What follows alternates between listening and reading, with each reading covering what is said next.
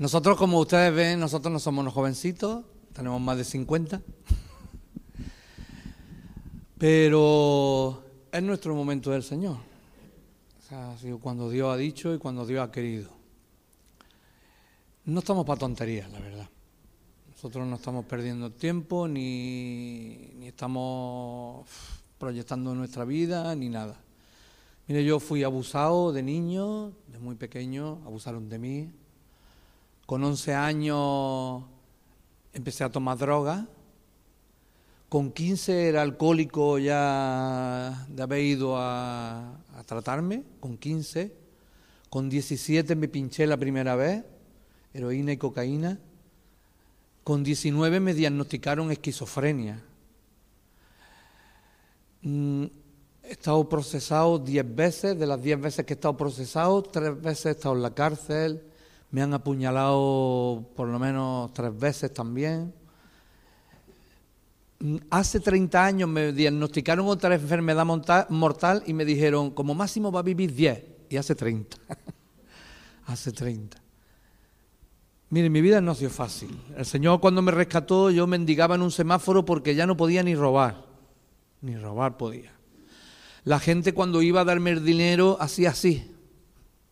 Así. Para no tocarme. Ahora mismo cuando estábamos cantando esa canción de Me viste a mí cuando nadie me vio, yo me estaba acordando de donde yo estaba solo por las noches, porque dormía en unos cartones durante años dormía en unos cartones, en un rincón, en una calle, y recuerdo precisamente una vez que encontré una colchoneta de una cuna, y entonces dormí, tuve una temporada, la colchoneta de la cuna que me llegaba por aquí. Pero a mí me sabía aquella colchoneta gloria, a gloria. Tenemos 50 años. Yo hace 20 años que el Señor me sacó de las drogas. 18 años llevo sirviendo al Señor y he tratado unos 500 hombres directamente. Algunos de ellos son pastores, ministros de Asamblea de Dios. Hay uno que tiene un centro que tiene más gente que nosotros ya, que son líderes, que alaban al Señor, son líderes de alabanza, que son... Hemos tratado con mucha gente, hemos levantado hombres. Mire, Hemos estado trabajando en la plantación de iglesias, haciendo evangelismo durante años y los últimos años, pues el Señor nos ha estado preparando, pastoreando un punto de misión. Además, un punto de misión de una iglesia muy pequeñita, que son 20 personas, que no dan ruido ninguno. de verdad. Uno está cómodo. 18 años llevo trabajando en Aperfosa y yo me he ido porque Dios me ha llamado que me vaya a otro sitio. Usted sabe que cuando uno se va, uno no le dan ni finiquito. O sea, tú te vas y te vas y adiós.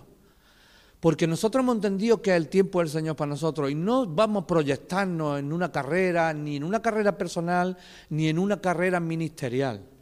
No, tenemos, no tiene ningún sentido. De hecho, hace un par de años yo estaba, había empezado a trastear en Internet a ver cuándo me iba a poder prejubilar.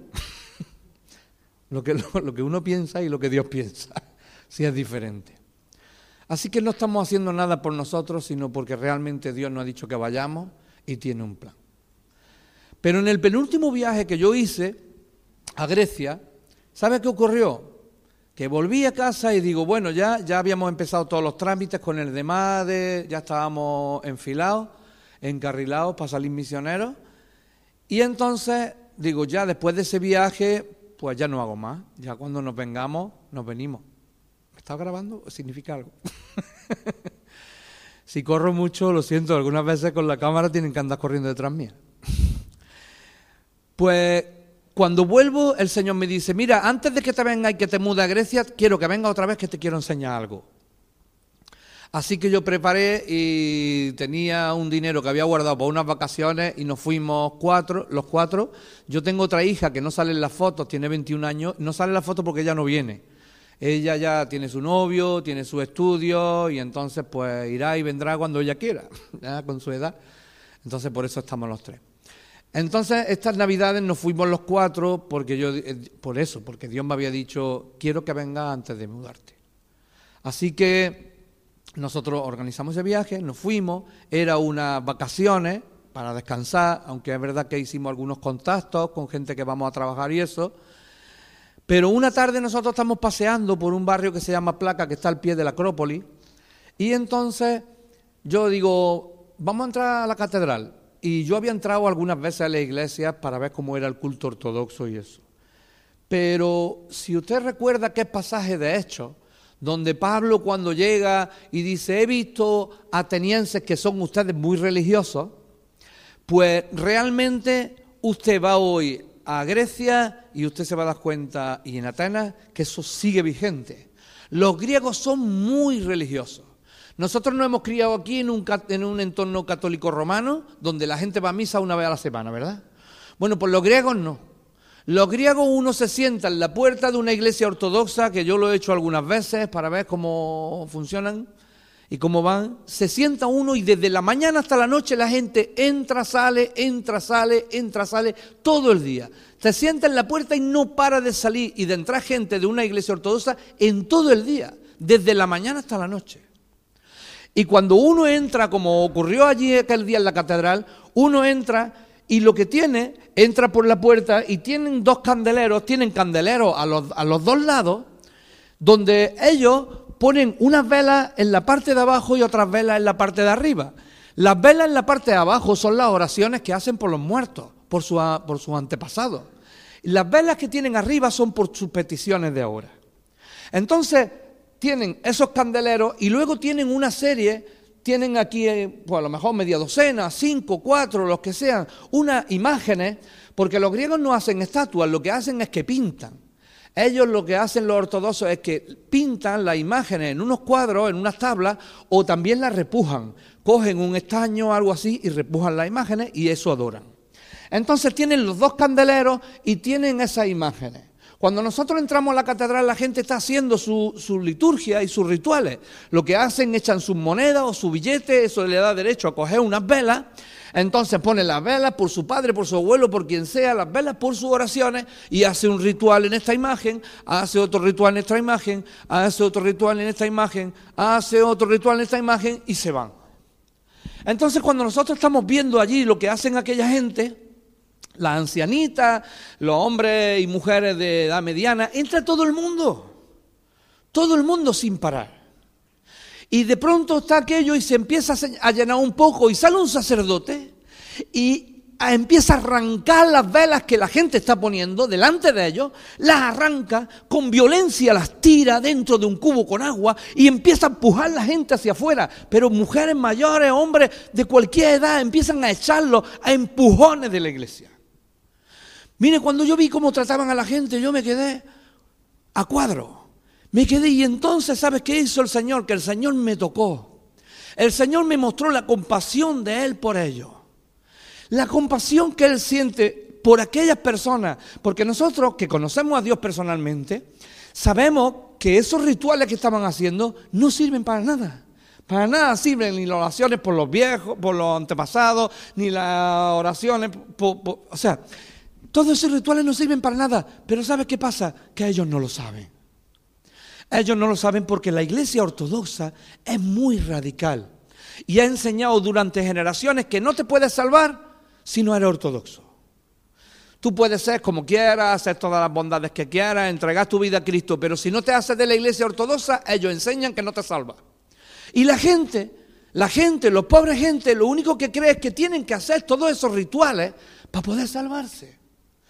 Y cuando yo contemplo aquello, Dios toca mi corazón y allí mismo me quebrantó, me puse a llorar. Mi hija y mi hijo me abrazaron en la puerta de la catedral para consolarme porque de verdad yo sentí el dolor de Dios por esas personas. Millones de personas que están buscando a Dios y son maltratados por un sacerdocio. ¿Sabe que allí en la catedral el Señor me recordó aquel pasaje de Primera de Samuel donde dice la palabra del Señor que en los tiempos de Eli se menospreciaban la ofrenda del Señor? Y aunque eso no valga nada, son las ofrendas que esa gente hace. Creen que es lo que sea. Nadie le ha enseñado otra cosa. Y Dios ve las oraciones de esa ancianita. Ve las oraciones de esos hombres, de esos jóvenes, de esas jóvenes que van allí haciendo sus rituales y que realmente están queriendo buscar a Dios. Dios me conmovió con aquello. Entonces yo entendí que es verdad que Dios me había llevado la primera vez para un campo refugiado que me había enganchado con los drogadictos, pero que el plan del Señor es que se le predique a toda persona y a todo griego. Por eso nosotros lo que vamos a hacer cuando lleguemos a Grecia en agosto, nosotros nos vamos a instalar en una iglesia de Asamblea de Dios, allí se llama Tuceu. Nosotros vamos a estar en una iglesia de Asamblea de Dios y de allí lo que vamos es a trabajar con la gente en la calle, Vamos a, al principio, pues mandaremos a los drogadictos donde podamos, al centro tenemos algunos contactos de centros para llevarlos, pero sabemos y creemos que Dios realmente va, tiene ya un sitio para que nosotros pongamos un centro. Creemos que Dios tiene un plan para esto. Entonces nosotros desde ahí, ¿qué vamos a hacer? Lo mismo que hemos hecho aquí, trabajar con los drogadictos, con la gente de la calle, vamos a hacer evangelismo a la manera tradicional, bueno, en la medida que podamos poner un altavoz, porque los griegos hasta hace dos años no se podía predicar en la calle, estaba prohibido. Ahora se ha ganado un pleito y entonces ya se puede hacer evangelismo, pero no te dan permiso, porque aquello es como el ministerio de Kafka. ¿Alguno ha leído ese libro? ¿Eh? Bueno, pues mira, me alegro que nadie lo haya leído. Uno va, pide un permiso para hacer un evangelismo y te dicen, mira, ve a tal sitio, de la oficina esta te dice, no, tienes que ir a la otra, de la otra te dicen, ve a la otra, y entonces cuando llega el día todavía no tienes el permiso. Pero no, mi hijo y yo y mi esposa ya sabemos dónde tenemos que ponernos a tocar y a predicar. ¿eh? Porque hay una calle por donde pasa todo el mundo en Atenas. Hay una calle por donde pasa todo el mundo y no se puede predicar, no te van a dar permiso, pero los músicos sí pueden, poner a tocar. ¿eh? Así que pondremos una batería ahí pequeñita o algo, yo me pondré a tocar y cuando la gente venga a echar dinero, que mi hijo algunas veces se pone a tocar en la calle y lo, rodean 200 personas, de verdad. Cuando se pongan allí la gente y quieran echar moneda, ahí estará él que para decirle, Dios te ama, dinero no, aquí tienes tu folleto. Tenemos nuestro plan y hay un plan de Dios que seguro que va a revelarnos poco a poco. Nosotros hoy estamos aquí, estamos haciendo esta gira porque necesitamos, esto es algo, necesitamos que ustedes vengan con nosotros, que puedan ver lo que vamos a hacer allí, que estén orando por nosotros, que puedan ofrendar también para que nosotros podamos pues, estar sustentados allí mientras desarrollamos nuestro ministerio. Así que eso es lo que quería contarles de esto, de esto, ¿vale? Y voy a echar un traguito de agua, no sé si me queda algo que algunas veces luego cuando terminamos el que me dice, Miguel, es que no ha hablado de esto.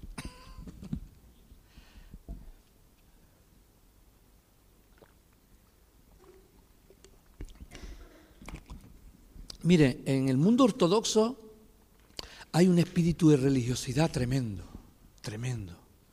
Y en Grecia hay un espíritu de religiosidad que, usted, que se corta, ¿eh? se corta en el aire. Algunas veces nosotros hemos sentido, porque afecta incluso a los mismos creyentes evangélicos. Porque nosotros cuando hemos llegado y hemos dicho, nosotros vamos a venir misioneros a Grecia cuando estamos allí, ¿sabes qué te dicen los mismos creyentes? Dice, ustedes estáis locos. Si los griegos han inventado la religión. Aquí a Grecia venís, los griegos son los inventadores de la, de la filosofía. Esto es duro. Y sabes que nosotros decimos, bueno, cuando estuvimos estas navidades, tuvimos un momento yo, mi mujer y yo, que nos reunimos los dos para hablar del tema y dijimos, no vamos a escuchar nunca más este comentario porque esto es diabólico, esto es algo espiritual. Cada vez que decían ese comentario, algo quería adueñarse de nuestra alma, coger y atarnos para que no predicáramos. Y dijimos, fuera, en el nombre de Jesús este espíritu. Fuera. ¿Sabes por qué? Porque aquí, de mi tierra, también decían lo mismo. Aquí decían, no, esta tierra es dura, esto va a ser un cementerio de los misioneros. Y sabes qué? Que hoy España ya no solamente recibe misioneros, sino además que los manda. Y eso podemos dar testimonio hoy de ello. Y mire, yo quería compartirles también algo de la palabra del Señor que tiene que ver con todo esto. ¿Voy bien de tiempo? Yo creo que para las seis, ¿no?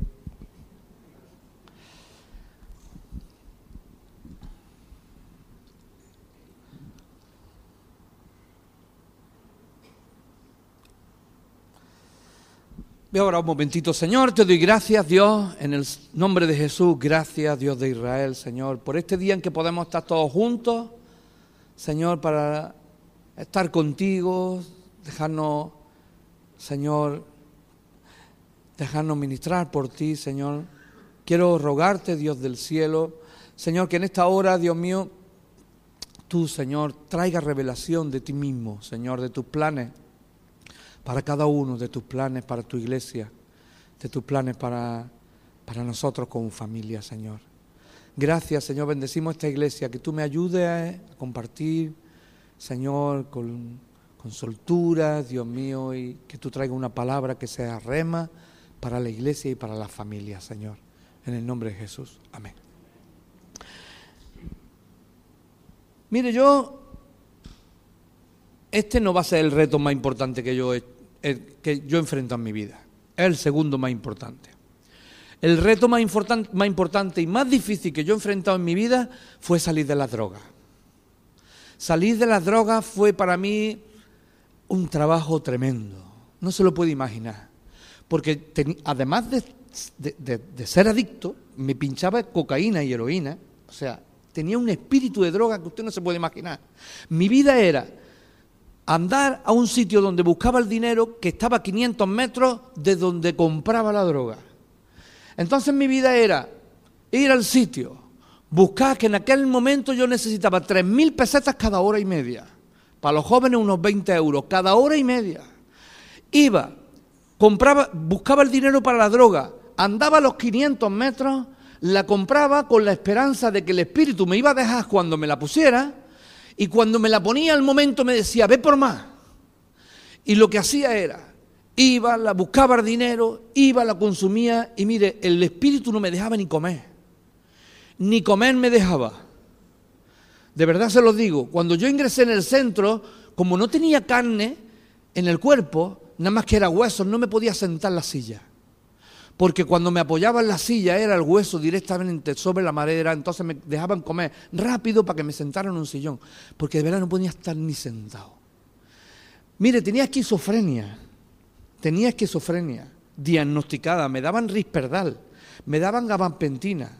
¿Sabe? Porque veía monstruos, veía gente, veía demonios que venían a por mí todos los días. Todos los días. Dormía en un agujero como un gadareno, parecido a eso era yo, parecido, bien parecido. Mire, dormía en un agujero que había hecho en un local cerrado, en un barrio marginal, en un local yo había hecho un agujero, ¿sabe cómo? Había cogido un guijarro de río, una piedra de río, la había metido en una camiseta y me había dado de, golpes contra, contra, contra los ladrillos para hacer el agujero donde dormía. Dormía en ese agujero y luego había puesto como una cortinilla, había puesto una tela. Y como yo tenía las paranoias y veía las alucinaciones que veía, yo cuando salía por la mañana del agujero, yo lo primero que hacía, tiraba una silla contra aquella tela y luego salía de un salto con un cuchillo así de grande. Porque pensaba siempre que había alguien que me iba a matar. Siempre. Cuando yo llegué al centro, mire, yo seguía viendo monstruos, seguía viendo demonios no solamente que los veía, es que los sentía que se me subían, sentía cuando me tocaban que se me, se me ateaban por las piernas. Tenemos el tendedero, si está en un sitio alto, uno tiene que subir una escalera, y cuando yo tenía que subir el tendedero de noche, yo sentía, los veía con mis propios ojos, los demonios, cómo se me subían por las piernas, y hasta los sentía. ¿Y sabe un momento que, que tuve que hacer? Tuve que coger y creer a Dios por encima de lo que veía y lo que sentía. Cuando yo sentía aquellos bichos, aquellas cosas que se me subían, yo decía, no, yo creo a Jesucristo y Jesucristo me ha sanado. Creo que Jesucristo me ha sanado, creo que Jesucristo ha sanado mi esquizofrenia, creo que Jesucristo ha sanado todo. ¿Y saben lo que hizo haciendo el Señor? Hizo que la plasticidad de mi cerebro empezara a crear rutas neuronales nuevas, porque aquello mi cerebro estaba deshecho, deshecho era una piltrafa, todas esas cosas que, yo veía, Dios tuvo que cambiarlo. Fue un reto para mí tremendo. Empezar a andar para mí fue, fue, yo me, me ponía a mendigar en el semáforo a las 8 porque a las 9 si no me había pinchado las 3.000 pesetas no podía andar. Andaba así, así. Fue tremendo, ese fue el reto más importante de mi vida, el más difícil. Y luego este. Pues mire, nosotros ya tenemos más de 50 años. Hemos vendido todo. Todo, no tenemos nada. Nada. Es verdad que no teníamos piso porque, bueno, tenemos un piso que lo habíamos estrenado, pero era de protección oficial y no era nuestro. Lo hemos tenido que dejar, hemos vendido todo. Hasta las lámparas de la casa las hemos vendido. todo, para pagar una deuda que yo tenía de todavía de hace 20 años, la hemos terminado de pagar. Cuando llegué al juzgado, los del juzgado me dijeron, hombre Miguel, va a terminar de pagar la deuda, ¿sabes? Porque ya me conocían 20 años. O sea, lo hemos, hemos pagado el coche, hemos pagado todo, no tenemos dinero, pero no tenemos deuda. Porque nos vamos, este es un reto para nosotros a nuestra edad, de verdad. Cogimos en el mes de julio, dejamos la casa, nos fuimos a vivir al centro Peniel, todavía nos dejan estar allí hasta que nos vayamos. Este es el reto más importante de nuestra vida. Y sabemos una cosa, que a lo mejor, mm, de verdad, nosotros, bueno, a nosotros nos ha llamado Dios a esto, pero todos los creyentes tenemos que enfrentar retos. Todos los creyentes. Toda persona y todo hombre y toda mujer que dice, yo digo sí al Señor, tiene que enfrentar un reto. Y tú sabes la historia del pueblo de Israel, que ellos fueron liberados, igual que nosotros hemos sido liberados del pecado de nuestra situación. Y ahora Dios tiene una tierra prometida para ellos. Y cuando están delante de la tierra prometida, saben aquella historia de los dos espías, ¿eh? Josué y Caleb, ¿eh? esos campeones, yo por eso le puse a mi hijo Caleb, se llama Marcos Caleb esos campeones, esos dos campeones, pero luego están los otros dos, los otros diez, perdón, que no sé cómo decirle. Bueno, la palabra sí sabe cómo decirle. Mire, cuando vamos a Números capítulo 13 y verso 33, hay un, hay un, versículo que es cuando ellos vienen, entonces Josué y Caleb dan su informe, sí, esa es la tierra que Dios nos ha dado, esta la vamos a conquistar, y ahora vienen los otros diez y parte del informe que ellos dan dice esto. Dice, había hasta gigantes, los descendientes de Anac. Al lado de ellos nos sentíamos como saltamontes y así nos miraban ellos. O sea que los otros días eran unos saltamontes. Algunas versiones dicen saltamontes, otras dicen langosta. Voy a usar versículos y no me voy a parar que los lean, porque si no voy a estar de verdad aquí hasta las seis. Pero mire, ellos llegan, Dios lo ha sacado, igual que nos ha sacado a nosotros de nuestras situaciones. Dios nos ha sacado de nuestra esclavitud y ahora llegan una tierra, o sea, un, camino que se, que se andaba en, en unos pocos días, ellos lo atraviesan y cuando están delante de la tierra prometida que Dios tiene para ellos, esa tierra, esa promesa buena que Dios tiene para ellos, ellos dicen, uy, esto va a ser muy difícil. Esto, si nosotros somos saltamontes comparados con ellos. Todos, todos vamos a tener cuando venimos al Señor una tierra prometida para, para nosotros. Dios tiene una tierra prometida para ti. Dios tiene una tierra prometida para ti. No sabemos si va a ser una parcela o va a ser un pedazo de finca, pero hay una tierra que Dios tiene para ti.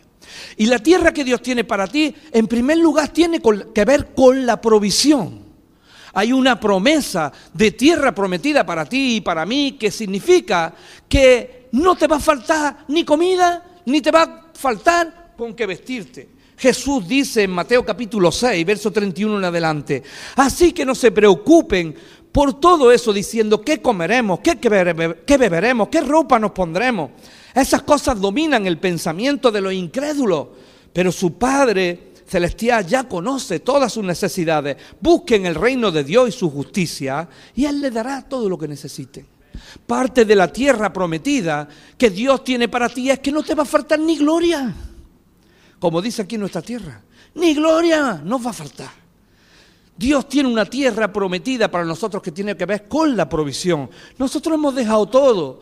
¿Crees que nos tenemos incertidumbre? Pues tenemos nuestros momentos que sí y nuestros momentos que no. Pero hay una promesa que Dios tiene una tierra para nosotros que quiere decir, en parte, que no nos va a faltar ni gloria. Que nos va a dar nuestras pitas, ¿eh? que es lo que se come en Grecia, lo más típico es la pita, o nos dará nuestra musaca o el sublaki. ¿eh? No nos va a faltar, no nos va a faltar. Pero sabes que la tierra prometida que Dios tiene para ti tiene que ver también con el área ministerial. Cuando nosotros vamos a Juan capítulo 15 y dice la palabra del Señor Jesús, dice, yo soy la vid, vosotros los pámpanos, permaneced en mí y daréis fruto. ¿Eh? ¿Qué significa? que Dios tiene una tierra prometida para nosotros que tiene que ver con los frutos de nuestro servicio a Dios y a nuestra generación. Hay una tierra prometida de que tú vas a ser fértil, de que tu vida va a dar fruto. ¿Sabes? Pero tiene un requerimiento y el requerimiento es que permanezca. Así que yo te digo una cosa, que si Dios te ha plantado aquí en la iglesia de Rota, de aquí no te muevas. No te muevas, no sea un saltamonte. ¿Aquí hay saltamonte? ¿Hay algún saltamonte aquí? Mira, Serafín, que aquí no hay saltamonte. No hay saltamonte aquí. Si Dios te ha puesto en tu iglesia, no te muevas de tu iglesia en la vida hasta que Dios te lleve a donde te tenga que llevar. Dios te moverá cuando te tenga que mover. Nosotros hemos estado en nuestra iglesia desde que conocimos al Señor. Bueno, mi esposa porque vino de Venezuela. Yo conocí al Señor, nunca me he movido. Nada más que he ido a los puntos de misión de comunidad amo cristianos a servir porque me lo han dicho. Y cuando Dios me ha dicho que vaya a Grecia, ¿sabe por cómo, qué nombre le voy a poner a mi iglesia? Cuando la tengamos, se llamará Cristianiki Quinótita Agapi, comunidad amo cristiano. No me muevo de mi iglesia porque voy a dar frutos si permanezco. No se puede dar frutos si somos unos saltamontes. Si ahora estoy aquí, ahora me enfado con no sé quién, ahora no me gusta cómo me ha hablado la pastora, ahora no sé qué y no sé cuánto. Así no se puede dar fruto. Hay una promesa de Dios, la tierra prometida que tiene Dios para ti tiene que ver con que tu vida ministerial va a dar fruto si permanece. Y luego de la tierra prometida, a mí lo que más me gusta de todo ¿Sabe? Porque uno puede tener muchas cosas, uno puede dar fruto, pero a mí lo que más me gusta de verdad es la promesa de que esa tierra prometida de Dios para nosotros tiene que ver con nuestra personalidad, con el carácter de Cristo, con la conquista de nosotros mismos. ¿Saben lo bueno que es que cuando nosotros llegamos al Señor, nosotros venimos y hay que llevarnos como el chiquito de la calzada?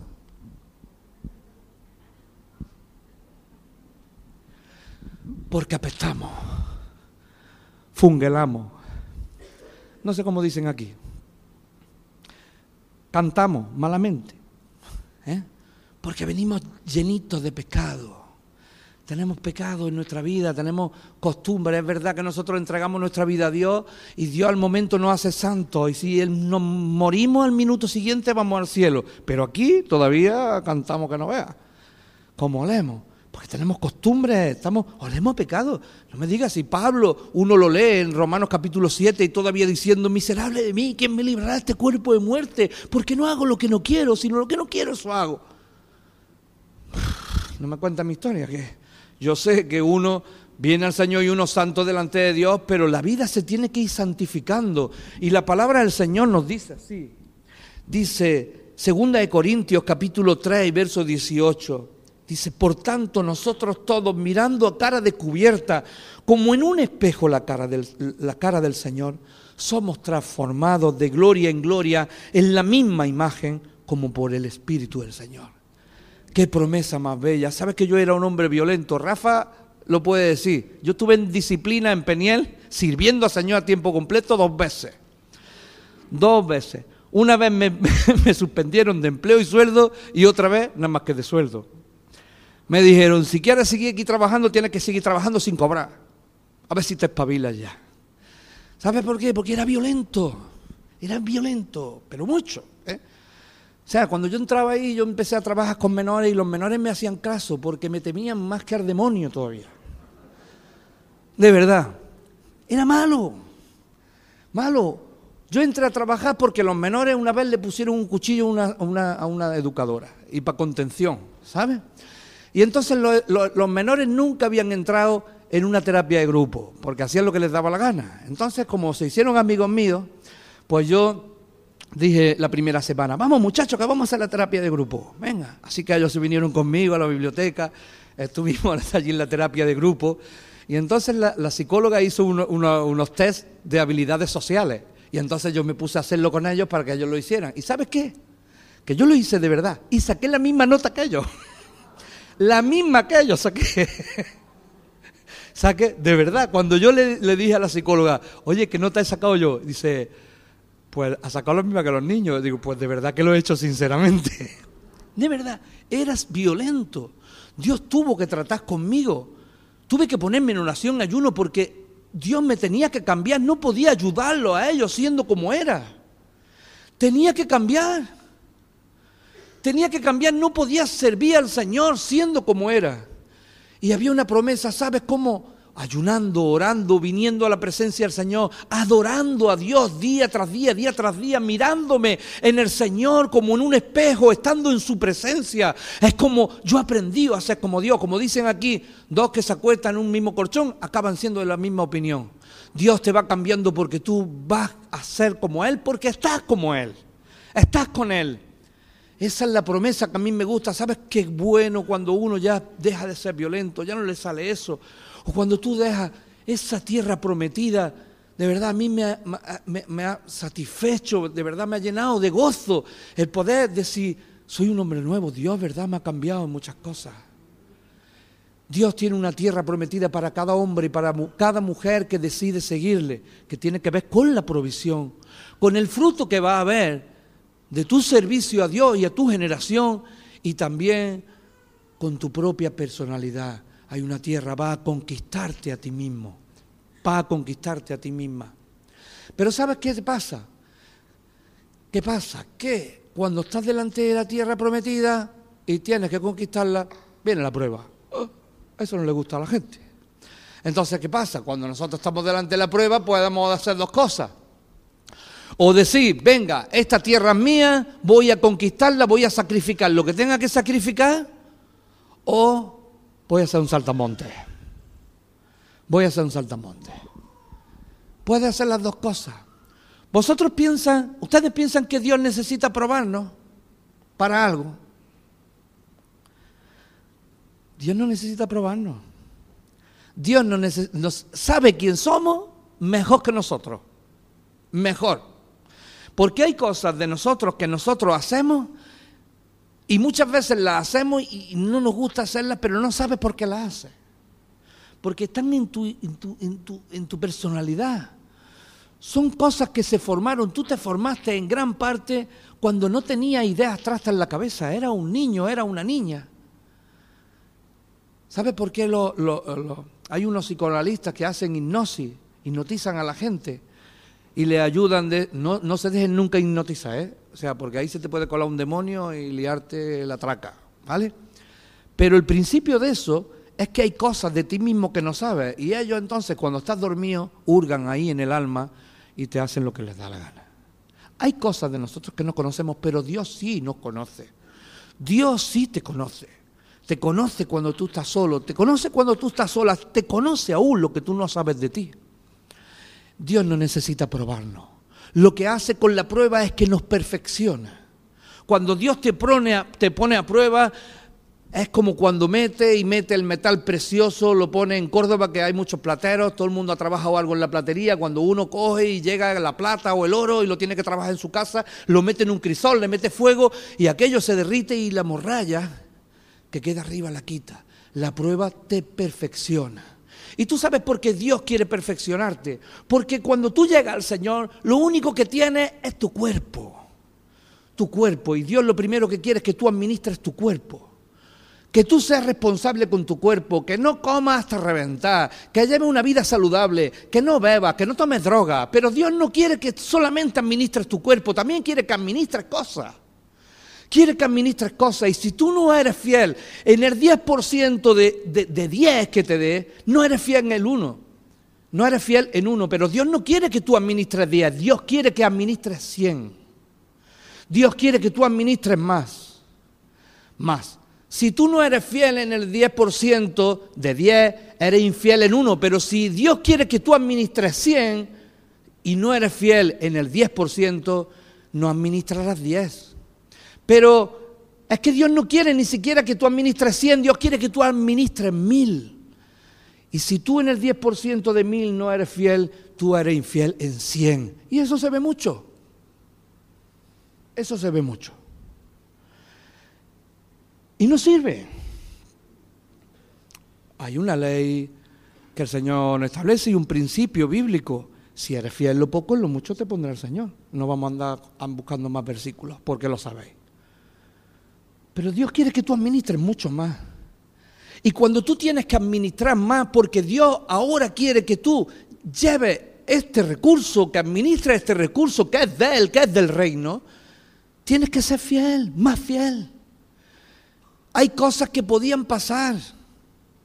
Hay cosas que podían pasar.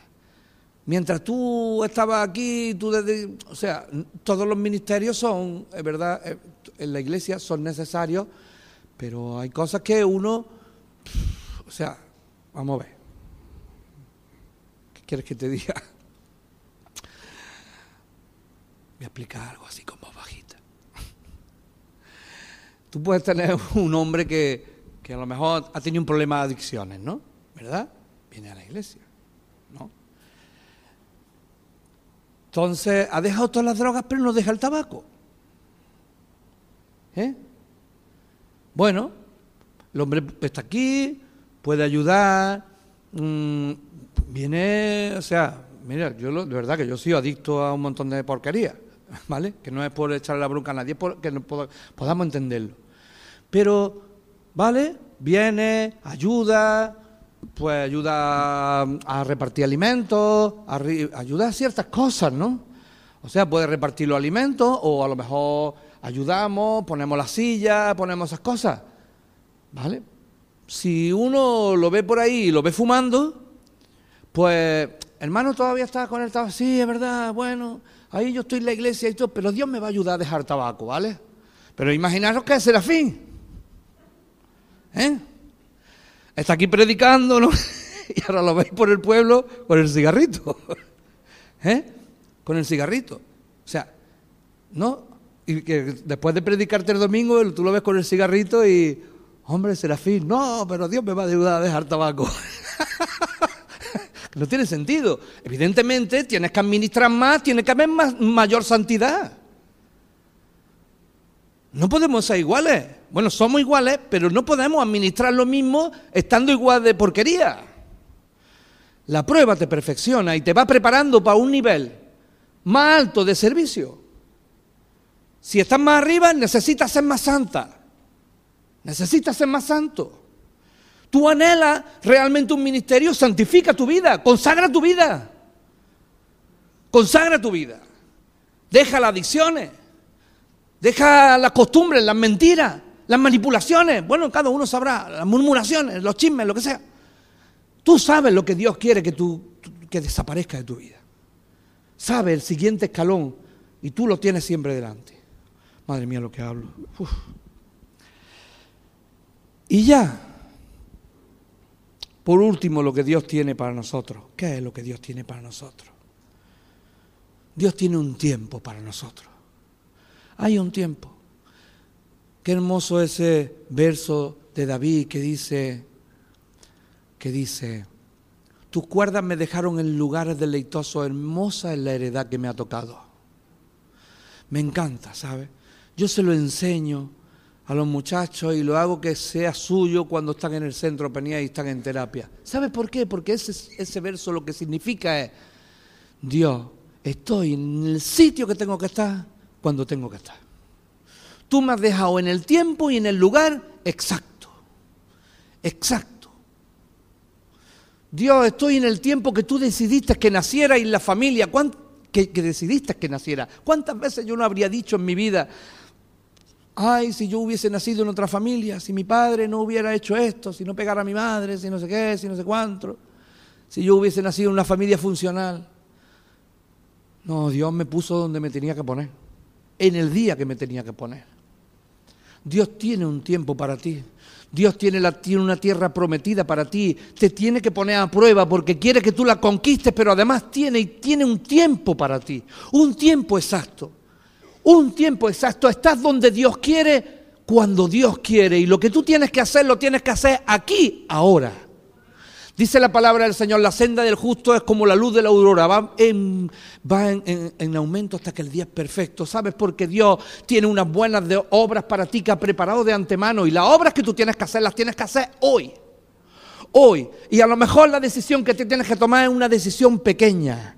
Pero hoy está aquí, tomas tu decisión correctamente, era una mujer sabia, era un hombre sabio. Mañana tú tomas otra decisión correcta, era un hombre sabio, una mujer sabia. pasado toma otra. Y cuando pase un año y medio, pasen dos años, si tú has sido sabio, si tú has sido un hombre, una mujer justa, si te has ocupado de la justicia de Dios en tu propia vida, de ejercitarte en el servicio que Dios te ha dado, cuando pasen un par de años dices, madre mía, cómo estaba hace dos años y cómo estoy hoy. Lo que ha cambiado mi vida. Porque Dios tiene para ti un momento. Y un momento en que tú tienes que tomar decisiones. La Biblia hay dos pasajes y uno ha hecho referencia a Chari antes, que es cuando, cuando, cuando, lo que, lo siento Chari, te voy a echar a perder el tema. Lo que los tituladores de la Biblia tienen la entrada triunfal a Jerusalén, el día de la borriquita. ¿Eh? Lo titulan la entrada, la entrada triunfal. Pero fíjate lo que dice la Biblia. Cuando va a Lucas capítulo 19, verso 41 en adelante, dice, y llegó cerca de la ciudad, Jesús, al verla, lloró sobre ella. Jesús lloró cuando vio Jerusalén. La gente echándole ahí las palmas, echándole las ramas de olivo, echándole los mantos para que no levantase polvo. Y sin embargo, en medio de esa fiesta, Jesús llora. Jesús llora. Y dice, oh, si tú también si conocieses al menos en este tu día lo que es para tu paz, mas ahora están cubiertos tus ojos, porque vendrán días sobre ti cuando tus enemigos te rodearán con vallado y te sitiarán y por todas partes te estrecharán y te derribarán a tierra y a tus hijos dentro de ti no dejarán en ti piedra sobre piedra, porque no conociste el tiempo de tu visitación. Hay algo malo que el Señor estaba viendo y sabía que pasaría. Esta gente, como estaba contando ayer, cuando estuve ahí en el puerto con la gente de misiones, tenían a Dios delante de su ojo, delante de sus narices. Estaba Dios en carne y hueso en carne y hueso Dios mismo, Emmanuel, Dios con nosotros delante de tus ojos, que no es que venimos al culto y se derrama el Espíritu Santo y nos pone a todas las pilas y que leemos la Biblia, no, es Dios mismo en carne y hueso, la palabra de Dios echa un ser humano hablando y la palabra de Dios cuando habla un ser humano penetra en lo más profundo de ti, discierne los pensamientos, entiende todo lo que hay dentro de ti, Dios mismo, Jesucristo, un ser humano, hablando la Biblia en carne y hueso. Eso lo tenían delante de tus narices. Y dicen, dice la palabra del Señor, dice Jesús mismo, Dios mismo, la palabra, el verbo, dice que todo esto te vendría porque no conociste el tiempo de tu visitación. Llegó el momento en que Dios estaba delante de ti y no te enteraste. Porque estaban pensando que Dios tendría que venir, el Mesías tendría que venir como ellos querían. Que el Mesías vendría, pues ahí con una espada le cortaría el cuello a los romanos, se pondría de rey y a ellos pondrá por príncipe. en mi pueblo dicen, Fuente Palmera, se quedaron comiendo moco. Comiendo moco. Dios no va a venir como tú quieres, no va a venir cuando tú quieres. Dios no va a hacer lo que tú quieres. Dios es soberano y vendrá como Él quiera, cuando quiera, y hacer lo que Él quiera. Si nosotros estamos cerrados a nuestra manera de ver y de entender las cosas y no abrimos nuestra mente al hacer de Dios, al verdadero mover de Dios, de lo que quiera que hacer en tu momento, entonces te quedarás comiendo mocos como esta gente. Yo no me quiero quedar comiendo moco, ni mi esposa ni yo. Aunque tengamos cincuenta y tantos, si no ha dicho que vayamos a Grecia, vamos. Y si no fuera dicho que fuéramos ido al Polo Sur a predicarle a los pingüinos, ahí vamos nosotros abrigados. Bien abrigaditos. ¿Dónde haga falta? Dios tiene un tiempo para ti. Dios tiene un tiempo exacto para ti. Cuando leemos otro pasaje que está en Esther capítulo 4, ¿sabes la historia de Esther? Que Esther no bueno, voy a compararla con mi esposa. Mi esposa es más bonita. Bueno, Esther debería ser muy bonita, pero mi esposa es bien guapa. ¿Vale? La reina Esther, no, o sea, vamos a ver, no llegó al palacio para salvar a los judíos. Mi esposa, ¿sabes por qué vino a España? Para trabajar. Vino a España para trabajar, para arreglarle la casa a su madre. hacer dinero y, y hacer, arreglar la casa a su madre. Y mírala. Ahora se va a Grecia. Después de no sé cuántos años aquí, preparándose en un centro de rehabilitación. ¿Sabes? Que manda más en el centro que yo. Mira, lo que pasó con la reina Esther fue que eso se llevaba mucho en aquel tiempo, pues el rey se enfadó con la mujer y le cortó la cabeza. Eso lo hacían tres veces a la semana. Y entonces dice, pues mira, voy a anunciar por el reino que me quiero casar otra vez, que me traigan las muchachas guapas a ver cuál me gusta, ¿vale? Y entonces Mardoqueo tenía una sobrina muy bonita y dice, pues mi sobrina es de buen parecer, la voy a llevar al palacio a ver si le gusta al rey. Total, que lleva a su sobrina ahí al palacio y entonces dicen, pues sí, es guapita, déjala aquí, que la vamos a arreglar. Y la tienen meses arreglándola, meses arreglándola sus cremitas, sus cositas, pintándole esos rabitos, ya ves, pintándole los rabitos durante meses, ¿cómo se los dejarían? Eh? Imagínate, imagínate. Si la pondrían guapa. Bueno, tan guapa la pusieron que cuando la vio el rey dijo, wow, esto sí que es carne de mi carne y hueso de mi hueso. Me caso con ella. Y se casa. Y ahora cuando pasa el tiempo, cuando pasa el tiempo, sale una ley, una ley. ¿Cuántos hay aquí latinos, latinoamericanos? Levante la mano. No hay mucho. Pues la ley era una cosa semejante a esto. Desde el 1 de mayo, a partir del 1 de mayo, se puede asesinar a todos los latinoamericanos de rota y todas sus posesiones te puedes quedar con ellas. Eso era. La ley decía que por ley, legalmente tú podías matar a un judío, quedarte con su hijo como esclavo y toda su casa y sus bienes quedártelo por ley. Esa era la ley que salió. Y entonces Mardoqueo, cuando se acerca y tiene conocimiento de esto, sabe que su hija es la reina, sabe también que su hija no se puede acercar al rey, si el rey no la llama. Pero él va y le manda este mensaje. Como saben que hacen los judíos, se rompen las ropas, se llenan de porquería, ¿sabe? Y llega allí con su ropa sucia, con su ropa rota. Y parte del mensaje que le manda a su sobrina este. Porque si calla absolutamente en este tiempo, respiro y liberación vendrá de alguna otra parte para los judíos.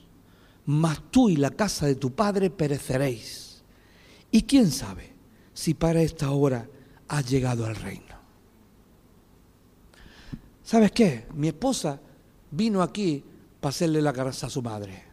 Pero el propósito de Dios era prepararla para ir a Grecia. Esta muchacha le pasó eso. ¿Sabes cuándo? A mí me gusta leer, tengo esta mañana estaba leyendo Juan capítulo, capítulo 3, lo estaba leyendo en la Biblia griega. No en la del Coiné, sino en la moderna. ¿Sabes? Porque el griego, nosotros tenemos, usamos traducciones de la Biblia, pero los griegos no. No usan traducciones, sino revisiones. Ellos usan revisiones. Y cuando llega este pasaje ellos han hecho revisiones desde las de los 70 y dice, acribos estigmi. Este tiempo lo traduce por acribos estigmi y acribos estigmi significa momento exacto. Momento exacto. Lo que la palabra del Señor dice es que le dice Mardoqueo, ¿quién sabe si tú no has llegado al reino para este momento exacto? Y sabes que te digo que mi esposa vino a España para este momento exacto. Dios permitió que yo naciera en la familia, que nací, que pasara, que me apuñalaran, que estuviera en la cárcel. Lo permitió, no es que lo, que lo hizo. Él no lo hizo, lo hizo el pecado mío y el de la gente. Pero para este momento exacto, mi momento exacto es este, este. Sabes que nosotros vamos allí porque también hay un momento exacto para ese muchacho. Seguramente cuando se despierte le pasará como Argadareno, que en el momento que tiene control de sí mismo dirá, Dios mío, ayúdame. ¿Y sabes qué? Señor hace que los momentos exactos se, unan, se unan, el momento exacto nuestro, de coger y ir allí a poder predicarle, a darle un plato de comida, a llevarlo a un centro de rehabilitación. Es el momento exacto en que Él clama y responde. ¿Sabes qué pasó una vez cuando yo era drogadicto? Que una noche, una noche cuando el Espíritu me dejaba tranquilo, yo me puse de rodillas en la calle. Y esa noche empecé a clamar a Dios, Dios mío, por favor, sácame de esto. Ayúdame, sácame, Señor, de esta situación. Y sabes que por la mañana llegó el acribos en mí, llegó el momento exacto de Manuel Celaya. Manuel Celaya, el mentor mío desde que me rehabilité, desde que llegué al centro. Se presentó por la mañana en el semáforo y me dijo, Miguel, vengo a hablar contigo. Digo, no hace falta que hables más. Con esto es suficiente, yo me voy al centro. Hace 20 años. Hay un momento de Dios para él, para nosotros, para Manuel Celaya. Hay un momento de Dios para ti. Dios tiene momentos para ti como persona, como siervo, como sierva. Dios tiene momentos exactos para tu familia. Dios tiene momentos exactos para que tú hagas lo que tienes que hacer como iglesia, como iglesia aquí en Rota. Dios tiene una cribó estigmí para la asamblea de Dios. Y este es el momento, la mí de la Asamblea de Dios para que nosotros vayamos a Grecia. Hubo un tiempo en que era el tiempo en que venían, ahora el tiempo en que mandamos, en que nosotros somos los que vamos. Y sabes qué te digo, que, que cuando nosotros andamos por esas calles, en esas calles hay albaneses, kosovares, macedonios, serbios, búlgaros, húngaros, están en la calle tirados, tirados y Dios lo que yo creo que quiere es levantarlo a ellos, que hablen en sus propios idiomas, levantar obreros y mandarlos otra vez a sus países, porque Él acribó hasta en mí, Él acribó hasta en mí de la repredicación, reevangelización de Europa. Y nosotros, hermanos, la Iglesia Asamblea de Dios, nosotros somos los que vamos, pero nosotros somos misioneros vuestros. Si nosotros vamos, ustedes venís con nosotros. Ahí tienen ustedes unos papelitos que tienen una foto nuestra con una motivo de oración. Pégalo ahí, pégalo ahí en tu frigorífico, pégalo donde sea. No tienen pegamento, pero tú ponle un imancito, lo que sea. Acuérdate de orar por nosotros, porque necesitamos que tú estés con nosotros allí. Es su momento. Que tú estés con nosotros allí orando por nosotros. Estamos en una batalla espiritual tremenda, tremenda. Hay veces que nosotros cortamos en el aire casi el Espíritu que quiere que no vayamos, pero nosotros vamos, nos ponemos a reprender. Mm, el momento de Dios, de que tú ores por nosotros, de que ofrendes, nosotros te vamos a dejar, tenemos unos compromisos que son para tres meses, tú los rellenas, si quieres nos los llevamos, con tu número cuenta y allí te, vamos, te va, el de te carga cada tres meses lo que tú quieras, 10 euros, 20 euros, 30 euros, lo que quieras.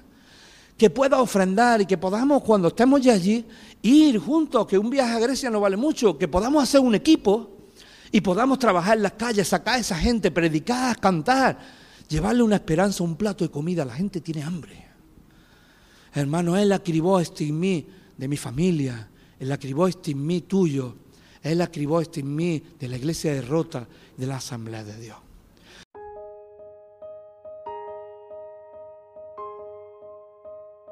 Muy buenos días. En el día de hoy vamos a leer el versículo de Lucas capítulo 14 del versículo 28 al 30, que dice así, porque ¿quién de vosotros, queriendo edificar una torre, no se sienta primero y calcula los gastos a ver si tiene lo que necesita para acabarla? No sea que después que haya puesto el cimiento y no pueda acabarla, todos los que lo vean comience a hacer burla de él diciendo, este hombre comenzó a edificar y no pudo acabar.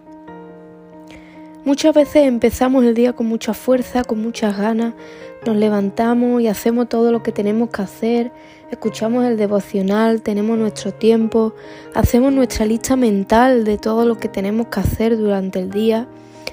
Por otro lado, como cristianos, nos proponemos orar, leer, invertir en personas, hacer en definitiva lo que Dios espera de nosotros y conforme va pasando el día vamos gastando fuerza, porque vamos realizando nuestros quehaceres, invertimos el tiempo en aquello que creemos necesario o que es importante para nosotros, o simplemente en aquello que deseamos hacerlo, y otras muchas veces decidimos perder el tiempo o hacer cambios de planes a última hora.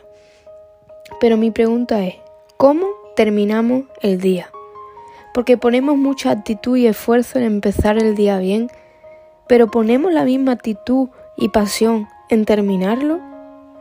Porque vamos a tener días malos, algunos días no vamos a ser capaces de completar todas nuestras tareas, pero vivimos en ese constante hábito de terminar el día de cualquier manera. Porque a veces nos acostamos con la excusa de huir, y no pensar en las responsabilidades que no llegamos a cumplir durante el día, esas responsabilidades que Dios pone delante de nosotros. Y a veces eso nos lleva a una frustración constante y a un estancamiento.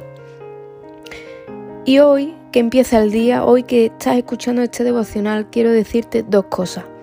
La primera de ellas es, al empezar el día, no pegues un sprint.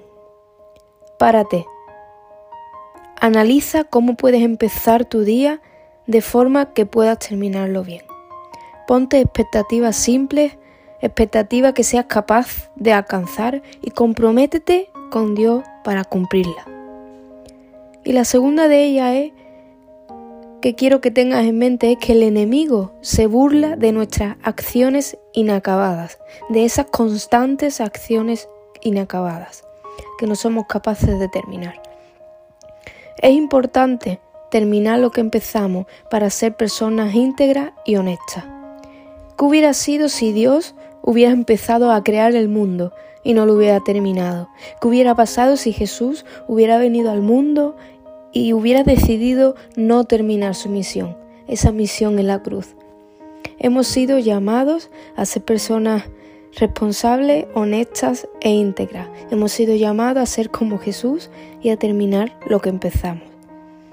Y qué mejor que empezar por el día de hoy, empezar por lo poco y que podamos ser capaces de terminar nuestros días como Dios espera, antes de que podamos ser capaces de terminar grandes cosas. Que Dios te bendiga.